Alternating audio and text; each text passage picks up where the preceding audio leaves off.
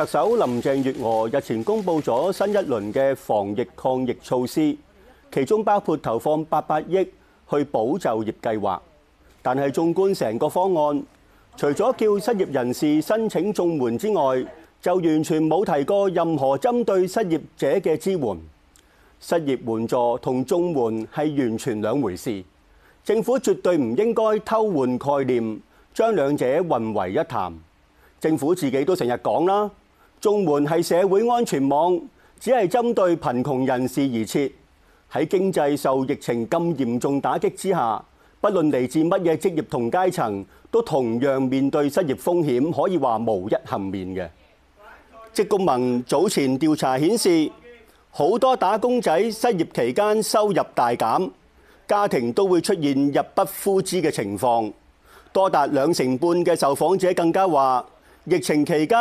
被逼放無薪假裁員嘅關係，基本上完全係零收入。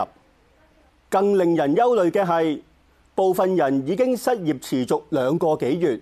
反映疫情之下百業蕭條。短期內失業人士都好難揾到工作，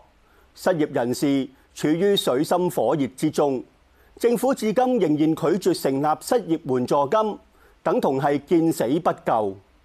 政府可以豪花幾百億幫企業出糧，連冇受疫情影響嘅財團都可以一律受惠，但係對於失業人士，點解可以咁絕情，一毛不拔呢？至於政府推出嘅薪金補貼方案，亦係存在唔少嘅漏洞，容易縱容剝削。政府方案要求領取津貼嘅老細承諾不裁員。但對於減薪同埋放無薪假，卻係完全放任不管，立心不良嘅老細，大可以先攞津貼，繼而逼員工減薪，抵消僱員實質嘅得益。我哋認為，政府既然規定咗僱主要呈報指定月份嘅薪金資料，嚟到計算應得津貼，資方領取津貼之後擅自減人工，就應該被視作虛報薪金資料，被列為禁止嘅行為。政府絕不應將監管嘅責任推卸喺員工身上，特別喺經濟差、失業高企嘅情況下，僱員普遍嘅議價能力薄弱，更加容易遭受剝削。而且一個普通員工唔可能掌握公司嘅整體薪金開支同埋雇員數目，根本無從監察資方有冇中飽私囊。